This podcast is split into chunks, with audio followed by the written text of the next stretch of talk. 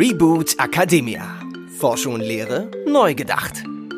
So, herzlich willkommen. Ich bin hier mit Jörn Appel und ich freue mich sehr, dass du dir Zeit genommen hast für mich und ähm, freue mich auf unser Interview. Genau, ähm, stell dich doch einfach mal kurz vor, wer bist du und was machst du? Ja, hallo, äh, freue mich auch sehr auf unser Gespräch. Mein Name ist Jörn Apel und ich äh, bin leidenschaftlich damit beschäftigt, Unternehmen und Organisationen zu helfen, sich weiterzuentwickeln, vor allen Dingen kulturell. Das mache ich schon seit vielen Jahren. Und ähm, im Zusammenhang mit diesen, mit diesen Transformationsprozessen beschäftige ich mich vor allen Dingen mit Konzepten der neuen Arbeitswelt und äh, mit der Frage, wie Eigenverantwortung in Organisationen gestärkt werden kann. Sehr cool. Und da gehen wir natürlich später noch ein bisschen drauf ein, aber am Anfang machen wir immer so eine kleine Aufwärmrunde mit äh, kurzen Fragen und kurzen Antworten. Und ja, ich starte einfach gleich mal los. Äh, lieber Kaffee oder lieber Tee? Ganz klar Kaffee und zwar hier aus der Straße. Äh, ich wohne in Berlin und da gibt es sehr schöne Coffeeshops. Ja, das verstehe ist ich. äh, Twitter oder Telefonat? Telefonat. Positive Energie oder lieber konstruktive Kritik? Positive Energie. Ähm, publish oder perish? Ich komme nicht so stark mehr aus der akademischen Welt, deswegen beschäftige ich mich das Problem nicht so stark. Aber früher, denke ich, ähm, habe ich das mal gespürt, wie sich das anfühlt, wenn man unter diesem Veröffentlichkeits, äh, Veröffentlichungsdruck steht. Und ich wäre da, glaube ich, auch eher der Parish-Typ. Okay. Ähm, hast du ein persönliches Vorbild und wenn ja, wer ist das? Ja, ich ähm, habe viele Vorbilder. Ich würde sagen, das perfekte Vorbild gibt es nicht. Vielleicht ist es so eine Mischung aus ähm, einem unternehmerischen Geist wie ein Richard Branson und einer Geisteshaltung wie vielleicht der Gründer von Patagonia. Ähm, so dass sich Unternehmertum verbindet mit ähm, Werten und mit einer, sagen wir mal, zukunftsgerichteten äh, Welt. Das ist so vorbildlich für mich. Wer ist Richard Branson? Das ist so, ein, ja, so eine Art Galionsfigur für viele Startups. Äh, einfach so ein Serial Entrepreneur, der ganz viele Unternehmen gegründet und erfolgreich gemacht hat. Und, glaube ich, so ein bisschen den Archetyp von dem amerikanischen Superhelden ähm, so charakterisiert. Was mich inspiriert, ist aber diese unternehmerische Kraft und wie gesagt, die müsste sich für mich jetzt noch stärker verbinden mit einer ethischen äh, Komponente. Ähm, und dann ist das für mich ein Vorbild. Genau, und deswegen Patagonia, weil das ist so eine Klamottenmarke, genau, ne? Das Oder ist praktisch Outdoor. so eine Art ähm, Gegenmodell für so mal profitgetriebene Organisationen. Da ging es sehr stark schon darum, in der Gründung des Unternehmens äh, die Welt sozusagen nachhaltiger zu machen und auch unternehmerische Konzepte komplett zu hinterfragen. Sehr cool. Ähm, was ist für dich die beste Erfindung der Menschheit? Die meisten Erfindungen der Menschheit haben ja immer Licht- und Schattenseiten, mhm. ich, wenn man so drüber nachdenkt. Also beispielsweise Handy hat ganz viele Vorteile, aber bringt auch ganz viel Schrecken mit. Und so geht es mit den meisten Erfindungen. Und ähm, ich denke, für mich ist eine große Erfindung ist Psychotherapie, wo ich auch noch nicht so viele negative Folgen irgendwie, gibt es wahrscheinlich, aber nicht so stark sehe. Und sag mal, die Idee der Menschen, sich selbst zu hinterfragen, ihr Innenleben sozusagen auszu, ja, auszuleuchten und sich von innen her neu aufzustellen, das finde ich eine große Errungenschaft der Menschheit. Perfekt. Ähm, und dann sind wir schon bei der letzten Frage. Gibt es für dich eine Sache, die einem keiner beibringt und die man unbedingt lernen sollte? Gibt es ganz viel. Und ich glaube, so das Wesentliche ist für mich, ähm, für Schüler beispielsweise, dass sie eben verstehen, dass sie sich selbst ganz viel beibringen können, dass das Wissen nicht von außen immer kommt, sondern von innen auch kommt. Und ähm, dass einem das jemand beibringt, dieses, diese eigene Neugier zu nutzen und der zu folgen und äh, Dinge zu hinterfragen, ist in meinem Leben jedenfalls immer sehr zu kurz gekommen in der Wissensvermittlung. Und das wäre was, was ich mir gewünscht hätte als, als Jugendlicher oder als Student. Ähm, diese Verantwortung auch für die eigene, für das eigene Lernen und sich weiterentwickeln zu spüren. Da kommen wir auch gleich nochmal drauf, ähm, äh, weil das ist ja auch was, mit dem du dich auch beschäftigst. Ne? Ähm, genau. Ich weiß nicht, fangen wir erstmal mit den New Work Sachen an und gehen dann so ein bisschen in Richtung Lehre. Ist das ja, okay? Das ist Super. bestimmt stimmig, ja. Genau, also du beschäftigst dich ja Tag für Tag damit, wie so die Arbeit der Zukunft aussieht oder wie man Arbeit besser machen kann. Und in dem Podcast geht es ja darum, wie könnte Forschung besser laufen, aber halt auch, wie könnten ForscherInnen glück glücklichere Arbeitnehmerinnen werden und wie könnte so eine Uni oder ein Forschungsinstitut eigentlich besser funktionieren. Und ich denke, das ist gar nicht so anders als in der Firma. Mhm. Ähm, genau, und deswegen habe ich gedacht, es macht Sinn, mit dir zu sprechen. Kannst ja. du da vielleicht ein bisschen erzählen, mit was du dich beschäftigst und genau. wie das genau. auch für eine Uni funktionieren könnte?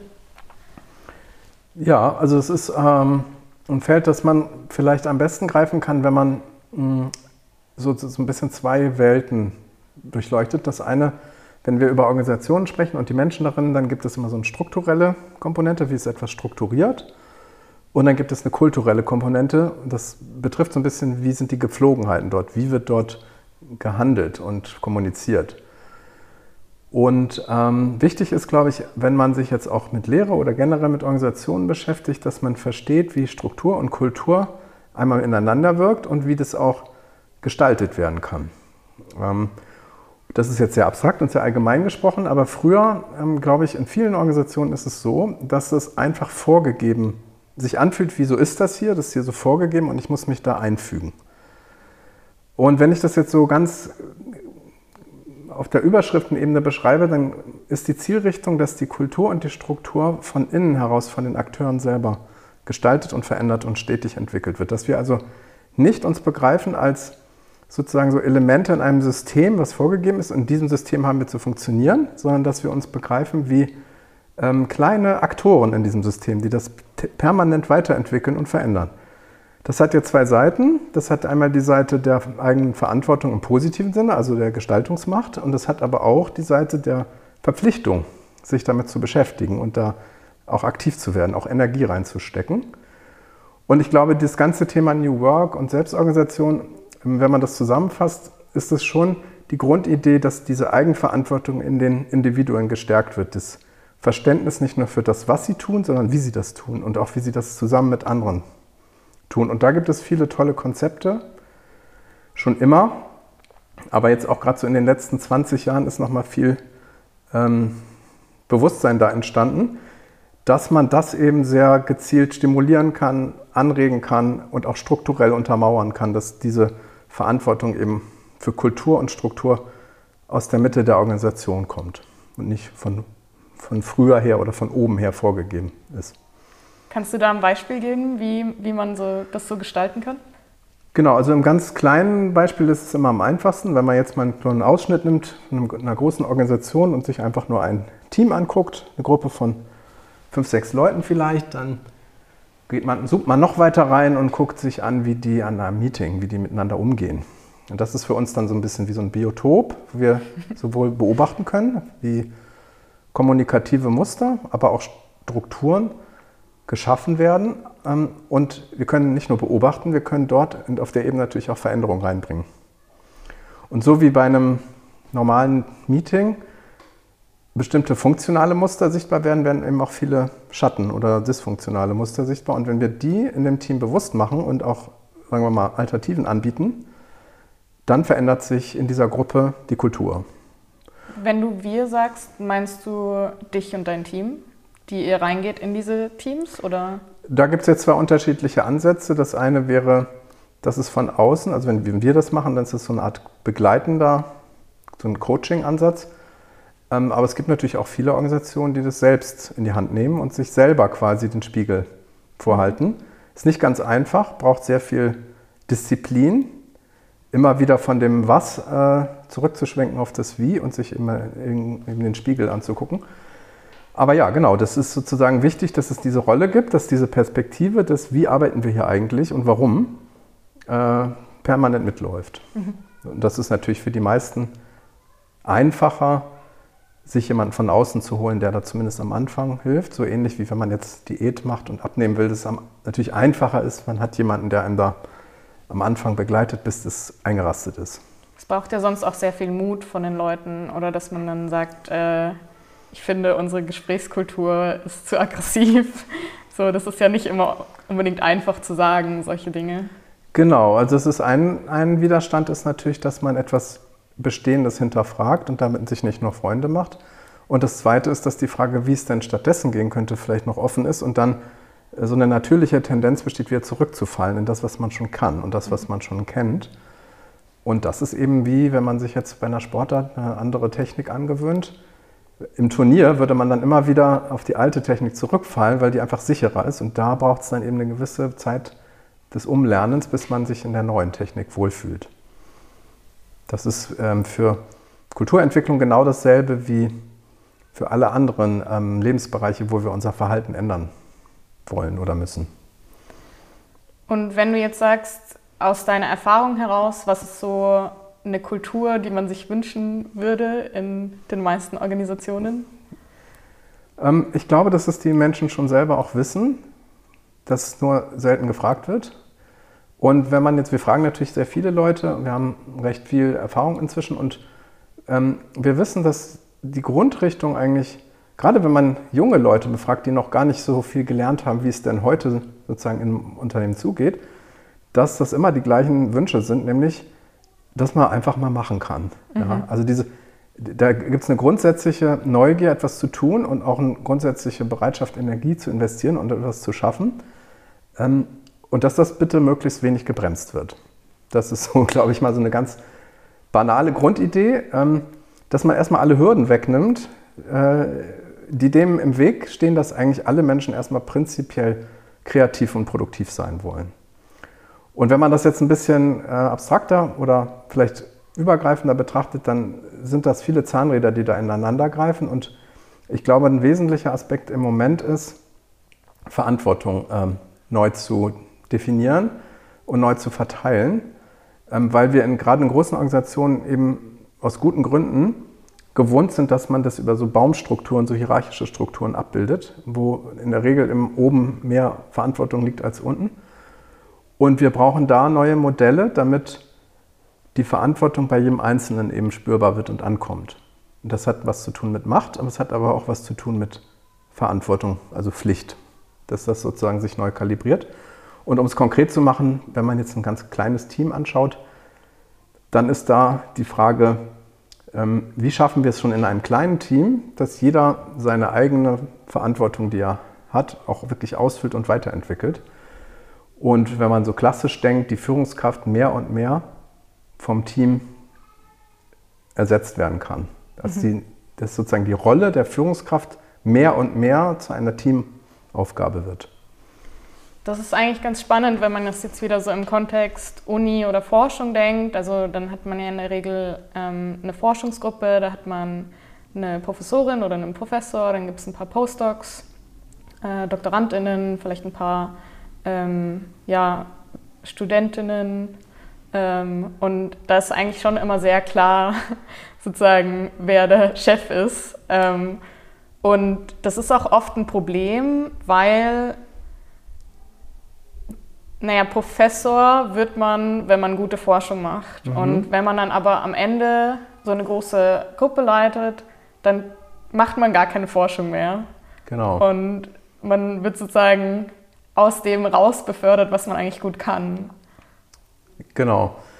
Und da, das ist eigentlich ein sehr schönes Beispiel für ein Dilemma, in dem wir jetzt heute stecken, dass die Führungsaufgaben eigentlich extrem komplex sind und viele Perspektiven beinhalten. Deswegen ist es auch so schwer, so sehr, sehr gute Führungskräfte zu finden, weil, so wie es, wenn man es hierarchisch organisiert, natürlich die Führungskraft alle Perspektiven abdecken muss. Und da das für die meisten ein nicht erreichbares Ziel ist, alle, also fachlich, organisatorisch, ähm, Mensch, zwischenmenschlich, strategisch, finanziell, alle Perspektiven ähm, mit reinzubringen, bietet sich das eben an, diese Führungsaufgaben etwas kleinteiliger sozusagen ähm, darzustellen und dann mehr im Team auch zu verteilen, sodass immer noch eine Führung existiert. Also es ist nicht so, dass es auf einmal jeder darf alles. Es wird, also Führung gibt es immer noch, aber es wird praktisch auf verschiedene Köpfe verteilt. Und dadurch ist es dann eben auch möglich, und das würde jetzt gar nicht so viel Aufwand bedeuten, dass beispielsweise ein Institutsleiter seine Führungsaufgaben auf vier, fünf Mitglieder in seinem, nennen wir es jetzt einfach mal Führungskreis, verteilt und die Dinge, die der Institutsleiter besonders gut kann, auch behält. Also mhm. es geht nicht darum, Institutionen sozusagen äh, zu ent, ent, enthaupten, sondern die Grundidee ist, dass jeder das tut, was er am allerbesten kann. Und das gilt auch für den Institutsleiter. Der ist ja nicht ohne Grund dahin gekommen. Ja. Das heißt, da gibt's, der hat Qualitäten, die dieses Institut braucht.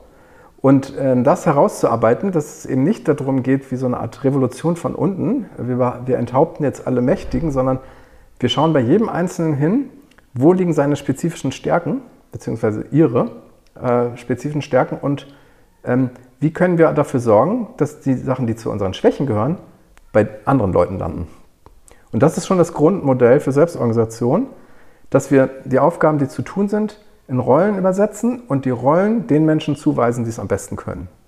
Und wenn wir das geschafft haben und wenn das nicht verbunden ist mit dem Gefühl von Entmachtung, dann haben wir es geschafft, weil dann am Ende alle merken, dass es für alle positive Effekte hat. Entlastung, bessere Qualität, höhere Geschwindigkeit, einfach mehr Freude bei der Arbeit. Wir müssen halt nur aufpassen, dass es nicht ähm, verpackt wird als wir entmachten jetzt hier die Führung. Weil das, also ich glaube, wenn man es so reinträgt, dann wird es äh, immer scheitern. Mhm. Und wie, wie, wie gehst du davor? Also, oder wie, was würdest du empfehlen, wenn jetzt äh, bei den HörerInnen jemand dabei ist, die sagt, okay, ähm, ich würde es gern für meine Forschungsgruppe machen oder angehen oder ich würde das gerne äh, mal meinem Chef vorschlagen, dass wir das machen könnten. Wie, was würdest du empfehlen, wie man da rangeht? Also da schon äh, eine erfolgsversprechende Route ähm, angedeutet. Das ist, dass man tatsächlich bei der Institutsleitung anfängt. Das ist der einfachere mhm. Weg. Dass jetzt jemand, der wirklich heute die formale Autorität hat, sagt, ich möchte bei mir selber anfangen mhm. und das ändern. Das ist natürlich der einfachere Weg. Also da helfen Podcasts wie deiner und andere überhaupt erstmal so eine Art ähm, Sehnsucht zu wecken bei vielen Führungskräften, die sagen, Mensch, das, das ist eigentlich ein Weg, wie ich gerne führen möchte. Und mit dieser Neugier, verbunden dann mit ein bisschen guten ähm, Hilfestellung, haben die natürlich den, ähm, den längsten Hebel, das zu verändern. Dann würden bei sich anfangen und, und wirklich fragen, was kann ich tun, damit in meinem Team die Verantwortung breiter verteilt wird. Und das geht dann auch recht schnell. Schwieriger wird es, wenn die ähm, Führung das nicht so gerne möchte oder da auch noch vielleicht kein Bild dafür hat, wie das, was das für sie bedeutet und unsicher ist und das aus der Mitte der Organisation getrieben wird. Das passiert natürlich sehr viel, weil ähm, in den, sage ich mal, klassisch gesprochen in den unteren Ebenen der Druck natürlich höher ist, der Veränderungsdruck. Und dann ist es schwieriger, dann braucht man quasi ähm, Modellumgebung, Pilotumgebung, wo man die Führungskräfte dann sozusagen um Erlaubnis bittet, wie so einen experimentellen Raum aufzumachen, um wirklich nachzuweisen, dass das funktioniert und dass die bestimmten Zielvorstellungen, die bei den Führungskräften herrschen, auch erfüllt werden können. Aber das machen wir halt in großen Organisationen oft, wenn wir merken, die Führung ist noch nicht so überzeugt, dass wir dann quasi Modellbereiche rausgreifen und äh, Kriterien festlegen, an denen man Erfolg jetzt messen würde und sagen, wir zeigen euch erstmal, ob es überhaupt geht. Mhm. Also Vertrauen schaffen, um dann im nächsten Schritt äh, das dann zu verbreitern. Also eigentlich ein sehr wissenschaftliches Vorgehen. Man ja. würde quasi einen Test definieren, man würde diesen Test durchführen, vielleicht ein bisschen iterieren, bis man merkt aus den Testergebnissen, das funktioniert und dann würde man das zu, zur Regel machen und breiter machen. In welchen Organisationen funktioniert das oft nicht? Also was sind die Gründe, warum sowas manchmal scheitert? Ähm, leider ist das so, dass die meisten Organisationen heute ja noch recht hierarchisch funktionieren und wenn in der Hierarchie sich was ändert, also wenn die Führung wechselt, dann ändert sich häufig auch die Haltung zu solchen modernen Ansätzen. Also es ist der häufigste Scheiterungsgrund, dass die Führung wechselt. Mhm. Und dann ist sofort die Luft raus. Dann fängt die neue Führungskraft dann sofort an, wieder alles auf das alte Modell umzustellen. Das ist, glaube ich, der häufigste Grund. Ähm, es gibt noch einen anderen Grund, der sehr häufig im Moment, also jetzt gerade so in den letzten Jahren, das ist, dass das falsch verstanden wird und in ein Chaos geführt wird. Dass wir so praktisch von einer mehr oder weniger gut funktionierenden Hierarchie in einen ungeordneten, chaotischen, selbstorganisierten Zustand wechseln. Ähm, das ist besonders traurig, weil damit die ganze Bewegung, die ganze Idee beschädigt wird. Und das funktioniert äh, deswegen nicht, weil ähm, in vielen Organisationen dieser ganze New Work oder Selbstorganisationsansatz verstanden wird mit Gleichmacherei, als Gleichmacherei und als sozusagen einfach Entmachtung von Funktionsträgern und da an die Stelle tritt aber nichts Neues, was das Ganze auffängt. Und das endet dann regelmäßig im Chaos. Ja. Jeder darf alles, alle reden mit, keiner weiß, wo vorne ist. Ähm, und ein ganz natürlicher Impuls ist, dass die Organisation dann wieder zurückgeht auf ein funktionierendes System und wieder Hierarchie wieder einführt. Ja. Und das ist das, was man überall beobachten kann. Gibt es ja auch in der Presse viele Beispiele, Daimler oder so, wo dann mit viel Aufwand diese Bewegung erzeugt wird und dann Führungswechsel und genau alles wieder rückwärts. Ja. Und wenn du jetzt so siehst, wenn es irgendwo gut funktioniert, was sind dann die Vorteile? Also was habe ich als Mitarbeiterin davon oder was habe ich als ehemalige Führungskraft sozusagen davon, ähm, diese Konzepte umzusetzen? Also alles hat Vor- und Nachteile. Die Vorteile, die ähm, in der Selbstorganisation liegen, ist Menschen, die sich wirklich einbringen möchten und die gestalten möchten, die also sozusagen veränderungsbereit sind und willig sind, bekommen auf einmal mehr Auftrieb und mehr Möglichkeiten. Die bekommen sozusagen etwas geschenkt. Ähm, das heißt aber gleichzeitig auch, dass viele Leute, sagen wir mal, die vielleicht sich auch in so einer bequemen Ecke eingerichtet haben, es auf einmal sehr schwer haben. Dass da einfach, für die wird es teilweise schwieriger als früher. Deswegen hat das immer Licht- und Schattenseiten. Aber insgesamt würde ich sagen, ist der Vorteil, aus Mitarbeitersicht, Mitarbeitendensicht, dass die Räume größer werden, die eigenen Vorstellungen und die eigenen Talente ähm, einzubringen. Und das wird eigentlich regelmäßig als eine Befreiung erlebt und eine Aufwertung der, Arbeits, äh, der eigenen Arbeitsaufgaben. Ähm, also eine Aufwertung, auch eine Wertschätzung, insgesamt das Gefühl von mehr Sinnhaftigkeit. Aus Sicht der Führung ist der Vorteil, wenn es richtig gemacht wird, dass die Führungskräfte Entlastung erleben und ihre, ihre Mitarbeitenden aufblühen sehen. Und da, da eigentlich nochmal eine ganz andere Freude dann entsteht, gar nicht in dem, sozusagen, was sie alles schaffen, sondern wie sie sozusagen dabei helfen können, dass andere etwas schaffen. Und das wissen wir ja auch aus der Psychologie, dass das sehr, sehr bereichernd sein kann, zu, zu merken, was es bedeutet, wenn andere, wenn man anderen sozusagen ermöglicht, erfolgreich zu sein. Das ist noch eine ganz andere Befriedigung. Und äh, das Ganze findet seine Grenze daran, wenn das dann äh, dazu führt, und das hatte ich ja schon so angedeutet, dass ähm, Führungskräfte sich als überflüssig erleben oder als entmachtet erleben. Das ist dann die Gefahr oft, dass die dann davor eigentlich dann Angst haben, ja, was ist denn dann mit mir am Schluss? Und das ist natürlich nicht die Idee, sondern die Idee ist, dass sie natürlich äh, nach wie vor eine, sich voll einbringen ähm, und nicht, dass sie abgeschafft werden, mhm. aber dass sie, eben, dass sie eben ein flexibleres Rollenverständnis haben. Genau, und aus gesellschaftlicher Sicht, glaube ich, ist ganz wichtig, ähm, gibt es auch einen Vorteil, weil die Frage, was eigentlich eine gute Organisation ist, eine gute Universität, ein gutes Unternehmen, letztlich eine gute Gesellschaft, von allen verhandelt werden muss. Und äh, wir haben ja häufig so die Tendenz, dass wir nach oben gucken und sagen, ja, die müssten und es sollte. Und ähm, das ist in kleinen Organisationen genauso wie in der Politik. Und insgesamt ist erstrebenswert, also dass die Gesellschaft sich sozusagen auch aufmacht auf eine Reise, wo jeder spürt, dass er selbst nicht nur die Verantwortung, sondern auch die Möglichkeit hat, etwas umzugestalten. Und viele erleben dieses, diese Verantwortung eben nicht und da fühlen sich entmündigt und ohnmächtig in Unternehmen genau wie in der Gesellschaft. Und das ist natürlich der Wunsch, der dahinter steckt, dass das viel breiter sozusagen empfundene Verantwortung auslöst. Das ist super spannend. Ich habe noch gar nicht so drüber nachgedacht. Ähm dass es auch so einen größeren Kontext hat sozusagen, weil also ich arbeite ja jetzt in einem Unternehmen, im Jona-Institut, wo ich das Gefühl habe, ich habe wirklich sehr viel Freiheit in meiner Rolle und sehr viel Verantwortung aber auch und das mir persönlich tut das total gut und ich fühle mich damit super wohl und auch ähm, ja, also so zwischenmenschlich funktioniert es extrem gut bei uns im, im Team. Ähm, aber natürlich, wenn ich jetzt dran denke, so ich bin ja auch eine Bürgerin in einem Land und in der Demokratie ist ja eigentlich auch, hat man ja auch bestimmte Freiheiten und bestimmte Verantwortungen. Und wenn wir jetzt, also zur Zeit der Aufnahme ist es jetzt kurz vor der Wahl, also es wäre jetzt sozusagen in meiner Verantwortung als Bürgerin sollte ich dann sozusagen wählen gehen und versuchen, das Land irgendwie auf meine Art mitzugestalten. Ja, genau. Und ja. wir sind eben heute äh, sozusagen gefangen in dem mentalen Modell, dass Demokratie schon das Ende der Fahnenstange sei ja. und dass das sozusagen besser nicht gehen kann. Und in vielen Organisationen ist man schon viel weiter. Mhm. Also diese Idee, dass man irgendwie einen Wahlzettel ausfüllt und damit Entscheidungen getroffen werden, ist, da geht es da geht's tatsächlich noch drüber hinaus. Ja.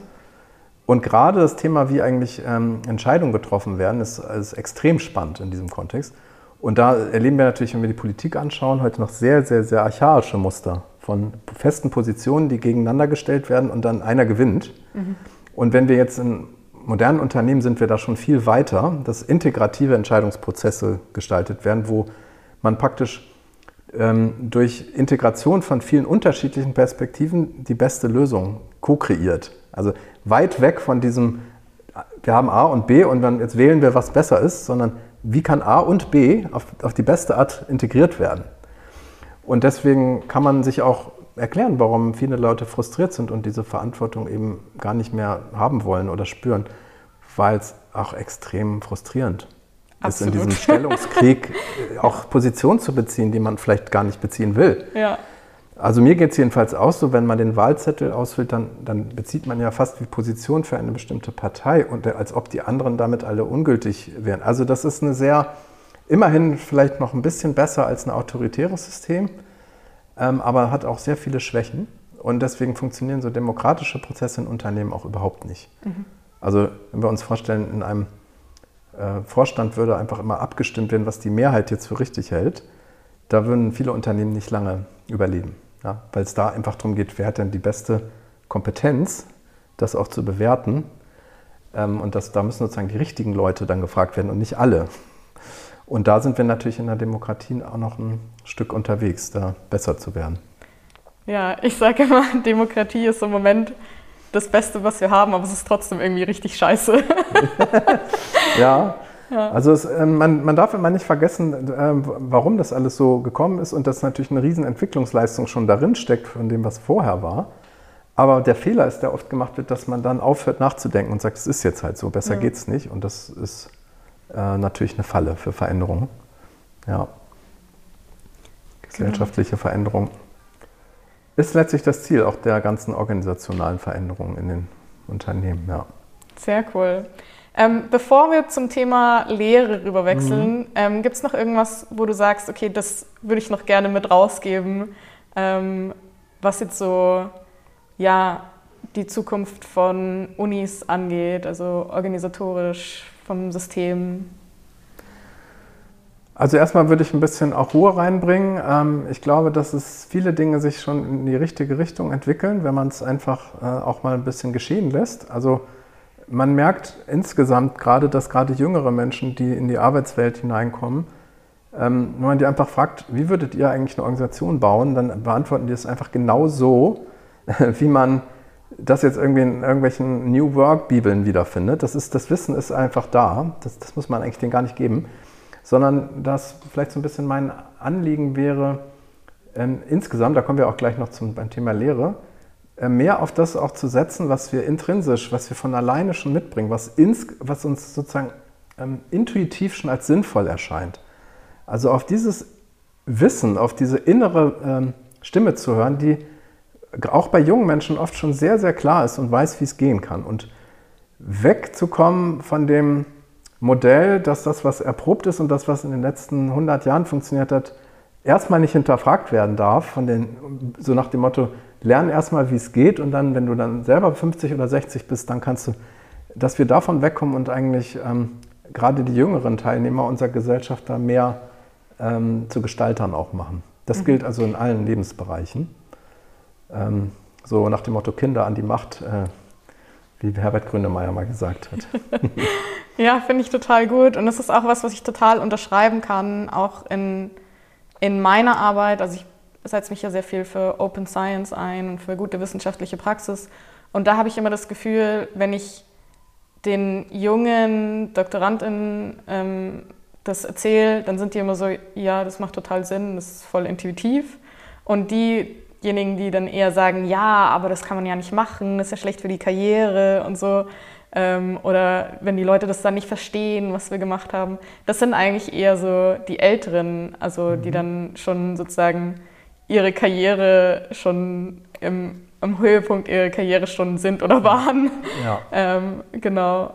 Also es kann ja, die sind sozusagen am längsten schon auf einem anderen System trainiert worden. Ja. Und ich äh, finde es dann auch mal so ein bisschen ähm, fragwürdig, dann auf den rumzukloppen, zu sagen, die sind halt so doof oder sowas. Die haben einfach 40 Jahre das so äh, beigebracht bekommen und gelernt. Und jetzt von denen zu erwarten, dass sie auf einmal alles anders machen. Ich glaube, da ist eher wichtig in der Ver Veränderung, dass wir gerade bei so, sagen wir mal, etwas erfahreneren ähm, Führungskräften oder, oder auch Gestaltern erstmal hinterfragen, warum die das eigentlich so tun, wie sie das tun und das auch wertschätzen mhm. ähm, und verstehen, warum das in der Vergangenheit auch der richtige Weg war. Also da ist dann wiederum die Jugend gefragt, auch demütig zu sein, sagen, jetzt muss ich auch erstmal besser verstehen, warum die das eigentlich so gemacht haben. Ich sage immer so schön, die Pyramide, die ist jetzt irgendwie 4000 Jahre alt, extrem funktional, eines der erfolgreichsten Organisationskonzepte überhaupt. Mhm. Also was dadurch alles möglich geworden ist, durch eine hierarchische Organisationsform, äh, das muss man sich erstmal auf der Zunge zergehen lassen. Und bevor man das jetzt umbaut und hinterfragt, also gehört es auch dazu, ähm, das zu würdigen dass es eine Kulturleistung ist, überhaupt das, was da entstanden ist erstmal. Und äh, das hilft natürlich dann auch den Widerstand zu überwinden, wenn es darum geht, das zu verändern. Ja, das ist ein guter Punkt. Da bin ich vielleicht manchmal, könnte ich noch ein bisschen verständnisvoller sein. Ja, vielleicht. Ja. Nee, das ist sehr gut. Cool, dann ähm, gehen wir zum nächsten Thema über. Und zwar beschäftigst du dich auch viel mit Lernen. Kannst du ja. da vielleicht mal kurz umreißen, worum es dir da geht? Ja, also ich komme natürlich stark aus dem ähm, unternehmerischen Umfeld ähm, mit einem kleinen, sage ich mal, Bein auch in der Wissenschaft und in der Forschung.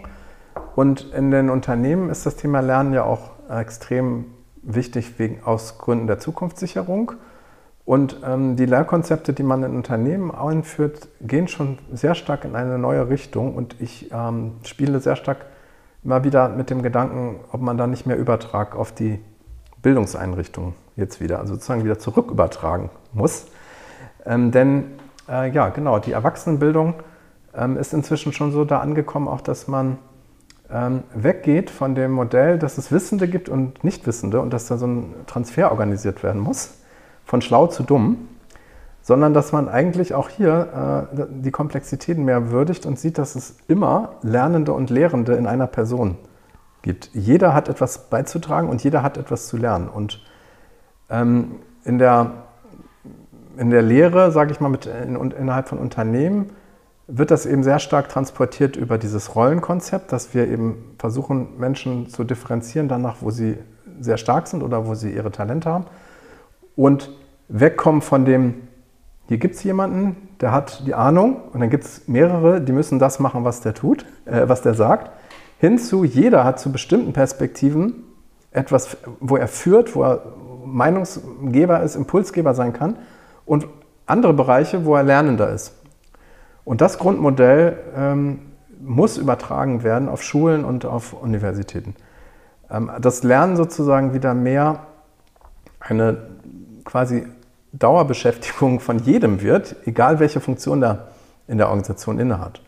Also der Professor ist genauso Lernender wie der Student auch Lehrender ist. Und das, da sind wir weit weg von, überhaupt von dem Grundmodell. Ja. Es fängt schon an bei den Begriffen. Es fängt an, wie wir Räume gestalten, wie wir, wie wir Stuhlreihen, wie wir, wie wir Lehre vermitteln. Also die Sprache, die Konzepte, alles das passt noch nicht zu diesem neuen Konzept. Und da gibt es jede Menge ähm, jetzt aufzuräumen. Ähm, und der Preis ähm, ist vielleicht hoch. Der Nutzen, den wir davon hätten, wäre, dass wir ähm, Lernen nicht mehr verstehen als sozusagen ein, in eine Richtung gerichteter Fluss von Wissen von A nach B, so Nürnberger Trichter, sondern eine ko-kreative Aufgabe. Es ist eine, eine, eine kollektiv kreative Aufgabe mit vielen Teil, Teilnehmenden. Und da können wir gerne noch, noch mal tiefer reingehen, wie man das konkret machen kann, was da auch schon gibt. Ähm, und ich denke schon, dass die Universitäten da auch noch einiges ähm, lernen können. Ja, also gehen wir gerne noch tiefer rein, weil das ja. ist, finde ich, glaube ich, Also ich finde es unglaublich spannend und auch eine unglaublich große Aufgabe und Vision, weil im Moment ist es ja schon noch sehr, also wir haben sehr viel Frontalvorlesungen, aber selbst wenn wir Seminare haben, ist es schon sehr klar, ähm, wer die wissende Person ist und mhm. wer die lernende Person ist. Ähm, genau, deswegen, also ich das gerne noch ein ja. bisschen mehr. ja. Also da, da gibt es jetzt natürlich verschiedenste Ebenen, die man, ich glaube, ein wichtiger, ähm, ein wichtiges Anliegen von mir wäre, dass man Lernen, nehmen wir jetzt mal am Beispiel der Universität, erstmal etwas breiter betrachtet als nur fachliches Lernen. Mhm. Also dass es die Bildung eines Menschen eben verschiedene Dimensionen umfasst und dazu gehört mehr und mehr eben auch kulturelle und soziale Kompetenzen, ähm, Kreativitätstechniken, äh, auch die Frage, wie Lernen überhaupt funktioniert, also die, die ganzen, äh, sagen wir mal, Fragen, die auf der Wie-Ebene liegen, nicht auf der inhaltlichen Ebene. Und äh, das wäre für mich ein Ansatzpunkt, erstmal zu sagen, okay, lass uns mal, wenn es hier um Wissensvermittlung geht, nochmal etwas differenzieren zwischen fachlichem Wissen und methodischem Wissen. Man könnte auch sagen kulturellem Wissen, was vielleicht noch ein bisschen breiter ist als nur methodisch. Ähm, und eine Universität muss ganzheitlich ausbilden. Also sie kann nicht sich zurückziehen auf, ja, wir machen hier nur den wissenschaftlich-fachlichen Part. Den Rest müssen die äh, Studierenden sich dann irgendwo anders, ähm, wahrscheinlich dann erst nach der Universität dann irgendwie selber drauf schaffen. Das ist ein ganz großer Pain in Unternehmen, auch dass ähm, da einfach zu wenig Vorwissen da ist, wenn Menschen aus der Uni kommen. Also das wäre so die eine Ebene, dass man mal guckt, was genau lerne ich denn eigentlich an der Uni? Und ist das wirklich ganzheitlich? Ist das breit? Ist das, ist das ähm, einem Bildungsideal entsprechend, was wirklich den ganzen Menschen ähm, umfasst oder nur seinen rationalen äh, oder einen ein, ein Ausschnitt seiner, seiner Welt? Das wäre so ein bisschen der eine Ansatz. Da würde ich kurz ja. gern einhaken, mhm. weil ähm, das ist, glaube ich, im Moment, also da sind wir meilenweit entfernt, weil wenn ich jetzt so an unsere Modulhandbücher denke, aus meiner Studienzeit, da wurden nur inhaltliche Sachen mhm. beschrieben, da wurden nur inhaltliche Lernziele formuliert, also nie irgendwas, was über das Fachliche hinausging. Ja. Auch wenn man natürlich manchmal dann Gruppenarbeit gemacht hat und dabei trotzdem was gelernt hat, was vielleicht genau. jetzt nicht drin stand, ja. aber ja. Genau, und das wäre sozusagen die explizite Ebene, also was steht in den Lehrbüchern. Und es gibt dann noch die Ebene, wo du aus Versehen lernst durch Beobachten ja. und durch einfach, wie wird hier gelehrt. Und auch das vermittelt ja etwas. Also die auch Schüler, gerade in, in, in, Schulen, lernen natürlich unheimlich viel von ihren Lehrern einfach durch Beobachtung. Mhm. Das heißt, es gibt auch diese Ebene, neben dem Fachlichen, was steht in den, in den in Lehrbüchern oder was wird in den Klausuren abgefragt, auch die Ebene, wie wird hier eigentlich Kultur gebaut, gestaltet, verändert. Die wird, also wie gestalten wir eigentlich das alles, was wir hier machen? Mhm. Und das wäre natürlich ein Feld, wo extrem viel Potenzial noch ist. Mhm. Äh, einfach da mal hinzugucken, wie, ähm, wie strukturiert sich eigentlich an einer Universität das, was, was wir Kultur nennen, also die ganzen Interaktionsmuster. Um das mal konkret zu machen, ähm, gibt es ja auch alles heute schon. Wir haben so ein ein Classroom-Setup, wo Leute sitzen sozusagen in einer Reihe und gucken nach vorne. Vorne sitzt einer, der oder steht jemand, der ist auch wieder Interessant, ne? Der steht, mhm. die anderen sind tiefer und schauen nach oben und der vorne steht, vermittelt quasi in eine Richtung. Egal, was der jetzt vermittelt inhaltlich, allein dieses Setting ist schon eine, sozusagen, da wird etwas gelehrt. Mhm. Also durch dieses Setting wird etwas vermittelt, nämlich schon so eine Grundidee von, gibt es Wissende und Nichtwissende. Und da würde ich schon ansetzen. Also allein schon bei der Gestaltung ähm, dieses Setups, wie da gesessen wird, und das machen ja auch moderne äh, Universitäten sehen ja auch so nicht mehr aus. Also zu meiner Zeit waren das dann noch 800 Leute, die dann so im Hörsaal und vorne einer, den man gar nicht richtig verstehen konnte. Also das sind, sind so Elemente. Was ich damit sagen will, ist, da gehört für diejenigen, die Lehre gestalten, eine Achtsamkeit dazu, nicht nur auf die Inhalte zu schauen, die vermittelt werden, sondern auch auf die ähm, Räume und die Rahmenbedingungen, in denen gelehrt wird, weil darüber fast noch mehr ähm, Transfer stattfindet. Mhm. Genau, also das wäre so. Und das weitere Ideen sind natürlich auch nicht neu, aber viel zu wenig noch etabliert, dass wir in der Praxis viel eher in Gruppen arbeiten und in Teams und in komplexen äh, Gefügen und selten eigentlich in diesem Setting sind, wo wir alleine etwas lösen müssen. Und auch dazu gehören natürlich ähm, vernünftige Methoden und Techniken, wie man das machen kann. Und das muss ja auch irgendwo gelernt werden. Ja. Also sei es in der Schule, sei es an der Uni. Also das ist sehr traurig, dass wir teilweise wirklich hochbezahlte Führungskräfte haben, mit, mit Ende 40, denen wir Techniken beibringen müssen, wie sie mit drei Leuten im Raum strukturiert, sinnvoll etwas zusammen hinkriegen können, weil sie das einfach nie gelernt haben. Ja, und dann, dann wird da sehr viel Geld ausgegeben äh, für Dinge, die man als Kind eigentlich schon mal konnte, ja. die man abtrainiert bekommen hat, um, um dann für viel Geld dann später wieder äh, sozusagen umgepolt werden zu müssen. Also das ist, da geht noch einiges. Ja, absolut. Also das ähm, würde ich, würd ich direkt so unterschreiben. also ich habe das selber auch erfahren, ähm, ja natürlich als, als Lehren, Lernende, aber ich habe auch viel Lehre dann selber gemacht und habe halt auch viel ausprobiert.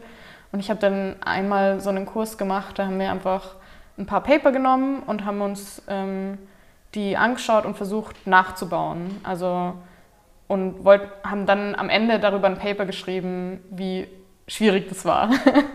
Und das war von Anfang an cool, weil ich hatte ein Interesse daran, selber zu verstehen, wie, wie gut funktioniert es und ähm, das dann auch mit den Studierenden zusammen so ein Projekt zu machen, wo wir dann am Ende eine Publikation haben, wo alle das Gefühl haben, okay, ich mache hier was Sinnvolles, was jetzt nicht für die Schublade ist. Und die Prüfung war dann sozusagen, dass die immer in Zwei- oder Dreier-Teams haben sie halt an einem Paper gearbeitet und versucht, das ähm, nachzubauen, also die Analysen zu machen, die, die, ähm, die im Originalpaper gemacht haben. Und es war auch ganz oft, dass ich die Methoden, die die benutzt haben, vorher selber nicht kannte. Und dann haben wir da einfach selber jeder irgendwie versucht, das zu verstehen, zu lernen. Und ich habe das dann präsentiert im Institut. Ähm, und habe dann erzählt, ja, ich habe jetzt dieses Semester dieses Projekt gemacht und es hat super funktioniert, es hat richtig viel Spaß gemacht bei allen. Und ähm, dann war so die erste Frage, ja, aber haben die denn jetzt inhaltlich genau das gelernt, was sie lernen mhm. sollten? Und dann habe ich gesagt, ja gut, also ich habe mir das Modulhandbuch angeschaut und habe mir gedacht, so ja, im Prinzip so viel ist es nicht, was jetzt vom Mal erwartet wird. Und ich habe sicher inhaltlich nicht so viel gemacht wie in den Jahren davor. Also die mhm. haben dann mhm. sehr viel komplexe Themen durchgenommen. Also ich, das war für Statistikstudierende, also sehr mathematisch zum Teil, sehr viel technische Sachen. Ähm, da sind wir nicht so tief reingegangen. Aber wir haben halt ganz viel andere Sachen gelernt und wir haben gelernt, wie reproduzierbares wissenschaftliches Arbeiten funktioniert und so. Und die waren dann so, ja, aber ist das nicht super viel Arbeit dann für dich gewesen? Ich habe gesagt, nö, eigentlich mhm. hatte ich mhm. mehr Arbeit mit der anderen Vorlesung, wo ich vorne stehen musste und alles wissen und erklären musste die ganze Zeit. Ja. Das war wirklich sehr spannend. Ich glaube, das bringt mich auch noch auf einen anderen Punkt, dass es eben auch ähm, ausdifferenzierter sein wird in Zukunft, dass wir sicherlich auch immer mehr oder auch immer noch Menschen brauchen, die sehr, sehr tiefe fachliche Kenntnisse haben und für die vielleicht äh, die anderen Aspekte gar nicht so wichtig sind. Aber dieses standardisierte Lehrprodukt für alle, das wird es nicht mehr lange geben. Ähm, und da kommen wir wieder in die Komplexität, die wir vorhin hatten bei Organisationen, dass es sicherlich dahin geht, dass die Frage, was möchte ich eigentlich lernen, von den Lernenden selbst beantwortet wird, aufgrund ihrer eigenen Talente, ihrer eigenen Neugier und dass die Universitäten mehr und mehr dazu kommen werden, Angebote zu machen und eher relativ grobe Rahmen zu stecken und die Lernenden selber sich quasi ihr Lehrprogramm selbst zusammenstellen, basierend auf ihren Talenten und ihren Erfolgen. Und dass dann vielleicht nochmal so eine Ebene wichtig ist der Selbstreflexion und Fremdreflexion, dass wir also auch immer wieder daran gechallenged werden, ob der Weg, den wir uns da selber gewählt haben, auch wirklich der richtige ist. Also es geht für mich nicht darum, jeder macht irgendwie, wie er will und dann wird schon irgendwas alles am Schluss passen, sondern die Verantwortung dafür, dass es der richtige und effektive Weg ist, liegt bei jedem Einzelnen und der braucht dabei aber auch Unterstützung. Das ist aber ein völlig anderes Lehrkonzept als es gibt einen sagen wir mal, Dozenten, der einen bestimmten Lehrplan versucht, allen zu vermitteln, hin zu Begleitern, die jeden Einzelnen kennen und auf dem Wege helfen, sich zu entwickeln. Aber die Wahl, welche, sage ich mal, welches Modul oder welche inhaltlichen Aspekte liegt dann doch eher bei dem Lernenden. Und das wird äh, sicherlich ein Umbau sein. Aber lustigerweise, das gibt es alles schon, weil so funktioniert moderne ähm, Personalentwicklung in Unternehmen.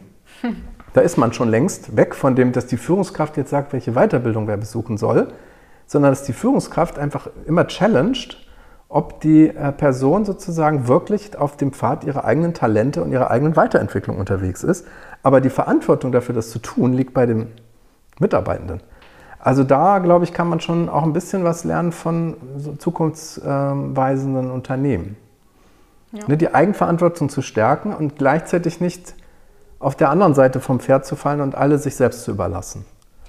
Wie früh würdest du es anfangen? Weil wenn ich jetzt so an die Schule denke, ähm, dann hätte ich jetzt wahrscheinlich viel Sport und Musik gemacht und vielleicht noch ein bisschen Mathe, aber Deutsch und Latein auf jeden Fall nicht. Mhm. Ähm, also, aber das hätte mir vielleicht dann später, also Latein, glaube ich, hätte mir nie gefehlt, aber Deutsch hätte mir wahrscheinlich schon irgendwann dann auch das Wissen gefehlt, ähm, wenn ich das immer hätte selber entscheiden dürfen. Ja. Weißt du, was ich meine?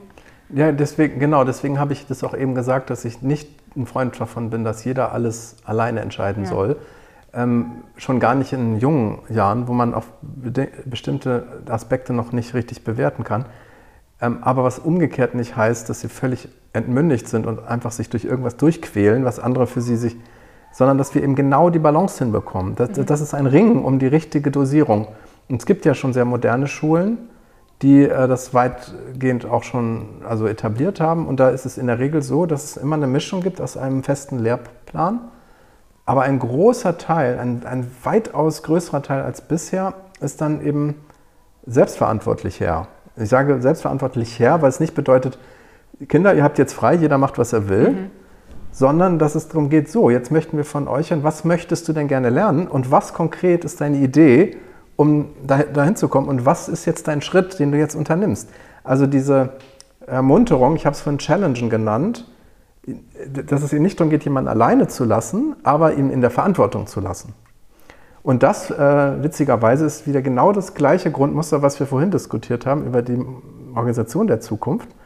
Äh, das ist die Lehre der Zukunft. Die Verantwortung für das, was ich lerne und wie ich lerne, wird nicht komplett, aber schrittweise immer mehr auf die Schüler übertragen.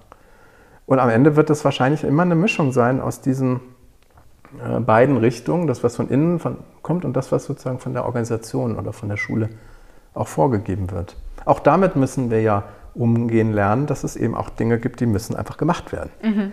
Und das ist ja auch, weil ich bin jetzt Organisationsberater, ich habe ja auch oft damit zu kämpfen, dass Menschen denken, jetzt kommt New Work, jetzt gibt es keine Pflichten mehr. Jetzt machen wir nur noch, was uns Spaß macht. Ja, und das funktioniert ja auch nicht. Also wir müssen auch lernen, dass es eben diese Perspektive gibt von, das ist jetzt einfach mal zu tun, obwohl ich das nicht gut finde. Das gibt es auch. Ja.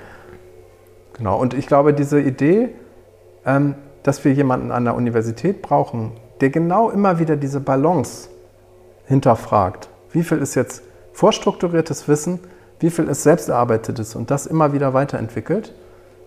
Das ist vielleicht das, wo ich sagen würde, in jedem modernen Unternehmen haben wir eine Forschungs- und eine RD-Abteilung. Und wo ist eigentlich in der Universität die RD-Abteilung für Lehrkonzepte? Also praktisch eine Abteilung, die nichts anderes tut, als ständig neue Konzepte, wie, wie Lehre und Lernen funktioniert und besser gemacht werden kann, vorantreibt. Also das ist sehr vergleichbar mit alten hierarchischen Organisationen, wo es keine Entwicklungsabteilung für die Produkte gab, weil es gab halt einfach nur dieses Produkt und da brauchte man das nicht. Ja, und in der heutigen Welt ist es so stark Marketing getrieben, dass wir permanent neue Produkte, das ist vielleicht das andere Extrem, aber diesen Entwicklungs- oder Innovationsansatz, den gibt es an den Universitäten viel zu wenig. Was eigentlich witzig ist, weil die Universitäten sich selbst ja als die Vorreiter sehen, ja. ähm, aber halt nicht in der Lehre, ja. Genau, es ist, sehr, es ist ein sehr einseitiges äh, vielleicht Verständnis von vorne sein. Es ist Vielleicht in der wissenschaftlichen Erkenntnis sicherlich, aber die Frage, wie wissenschaftliche Erkenntnisse gewonnen werden und wie also sie vermittelt werden, ist ja auch ein Forschungsfeld. Ja. Sozusagen das ähm, Arbeiten ähm, an der Organisation und nicht in der Organisation. Ja. Ja, Vielleicht gibt es cool. bald, diese, bald diese Rollen an Universitäten, ähm, sozusagen der Lehrgestalter, die das halt als ihre Aufgabe haben. Ja. Ja, absolut. Also ich glaube, da müssen wir auf jeden Fall hin in diese Richtung. Also ich glaube, zum Teil gibt es sicher auch schon, dass ähm, es Didaktikabteilungen gibt an Universitäten. Ich glaube, es kommt oft dann nicht so sehr in den einzelnen ja, Instituten an, wie es vielleicht ankommen sollte. Und vor allem wird man halt auch, wenn ich jetzt dran denke, als ich als Doktorandin angefangen habe, oder ich habe ja auch schon als ähm, äh, Bachelorstudentin und als Masterandin ähm, schon Lehre gegeben und ich wurde einfach auf die Leute losgelassen, ohne dass ich irgendwie jemals eine Einweisung bekommen hätte, wie man das macht. Ne? Ja. Das ist ja vielleicht schon der erste Punkt, dass man vielleicht erstmal den Leuten zeigt, okay, das ist nichts, was jeder können muss von Anfang an, sondern es ist auch was, was man erstmal lernen muss. Ja. Das ist so Lernen, Begleiten. Das ist natürlich noch wieder ein anderes Feld. Äh, wer lehrt denn da eigentlich und wie findet denn eigentlich die Auswahl und Qualifizierung derer statt, die das dann machen? Ne? Also ist ja. ja auch bekannt, aber das, da liegt auch ein Riesenpotenzial nochmal, ähm, wie wir uns schon als Schüler alle gefragt haben, wieso ist der eigentlich Lehrer geworden oder die? ja. ähm, und das ist natürlich auch etwas, wo ein großes Potenzial drin liegt, ähm, differenziertere Karrierewege auch anzubieten für Menschen, die vielleicht sehr, sehr gut wissenschaftlich arbeiten können, aber nicht gut lernen oder es auch gar nicht gerne machen. Und andere vielleicht, die sehr, sehr gute Lehrer sind, aber wissenschaftlich vielleicht nicht diese Tiefe haben. Und das gut zu verbinden. Ja. Das ist ähm, sicherlich auch noch ein Riesenfeld. Super. Ähm, ich denke, wir kommen so ein bisschen langsam zum Schluss. Gibt es noch irgendwie ein Thema, über das wir jetzt noch nicht gesprochen haben im Bereich Forschung und Lehre und die Zukunft von Forschung und Lehre, ähm, wo du jetzt gerne noch sagen würdest, das ist noch was, was ich gerne mitgeben würde? Ich würde es nur anschneiden, äh, dass durch Corona jetzt für viele äh, mal, deutlich bewusst geworden ist, dass sich auch, was die Örtlichkeit betrifft, die Welt verändern wird. Die Frage, wo gelehrt wird und über welche Kanäle, ähm, das muss natürlich auch jetzt integriert werden, diese Idee und verstärkt eigentlich nur die Grundidee davon, dass es in zu mehr Eigenverantwortung führen wird. Denn ähm, über die räumliche Entfernung ist eben auch die Bindung in dem Sinne gelockerter der Kontrolle, der Kontrollmöglichkeiten. Und auch für die Lehre hat das dann Auswirkungen. Und ich denke, es wird wahrscheinlich dann auch dort eine Mischung sein ähm, zwischen Angeboten, die man virtuell durchführen kann und Angeboten, wo, man, wo es sich dann lohnt, zusammenzukommen. Aber da muss man bitte aufpassen, dass man jetzt nicht Leute zusammentrommelt, dass sie alle in einem Ort zusammenkommen, um dann Dinge zu tun, die, die, sie auch online hätten machen können. Also ist auch ein Stück weit ein alter Hut, aber an vielen Lehreinrichtungen wird das noch überhaupt nicht ähm, sauber hinterfragt. Also welches, welcher Kanal, welches Format für welchen Aspekt der Wissensvermittlung. Und vielleicht noch ein letzter Gedanke, den, den ich einfach noch mit reingeben will, ist die Idee mal, dass ähm, Universität auch so funktionieren könnte, dass wir Menschen in Gruppenarbeit über mehrere Monate, vielleicht sogar Jahre zusammen ein Projekt machen lassen und sie anhand dieses Projektes ähm, mit einem Bein immer in der Praxis stehen und mit dem anderen Bein an der Uni. Es gibt es auch schon in Ansätzen, aber da ist, glaube ich, auch noch ein Riesenfeld, weil das eben auch gerade so die jungen Menschen, die so Gründerenergie haben, so Start-up, ich will jetzt hier starten, ich will, die heute von der Uni weggehalten werden, weil sie sagen, ich kann mir das nicht erlauben, jetzt nochmal sechs Jahre nur Schulbank drücken, ähm, wieder näher an die Uni ranzuholen und umgekehrt auch diejenigen, die gerne die Schulbank sozusagen äh, drücken, äh, auch so ein bisschen ähm, ja, zu schubsen, sagen, ja, es geht aber auch darum, wie du das jetzt im Leben halt wirklich umsetzt, also deinen Unternehmergeist äh, zu entwickeln. Und ich glaube, da so Blended-Formate, wo Praxis ähm, und eigene unternehmerische Initiative gekoppelt wird mit ähm, fachlicher Ausbildung, äh, ist auch ein sehr spannendes Konzept. Absolut, da bin ich äh, sehr gespannt, was wir dann auch in Zukunft sehen werden. Ähm, am Schluss frage ich noch immer eine Frage und zwar, wenn du jetzt sagen könntest, ich habe einen Zauberstab und es gibt eine Sache, die könnte ich morgen verändert sehen im Bereich Forschung und oder Lehre. Was wäre das? Na, ich glaube, was ich, äh, was, was ich mir wünschen würde, ist, dass der Druck wegfällt, der im Moment einfach durch die Notwendigkeit kommt, dass die Welt so nicht mehr weitermachen kann. Das ist einfach ein enormer Druck, der jetzt entsteht, ein Handlungsdruck. Und wir wissen alle, dass Lernen unter Druck nicht so schön ist und nicht so gut funktioniert wie mit, einem, mit einer entspannten äh, Haltung von Neugier.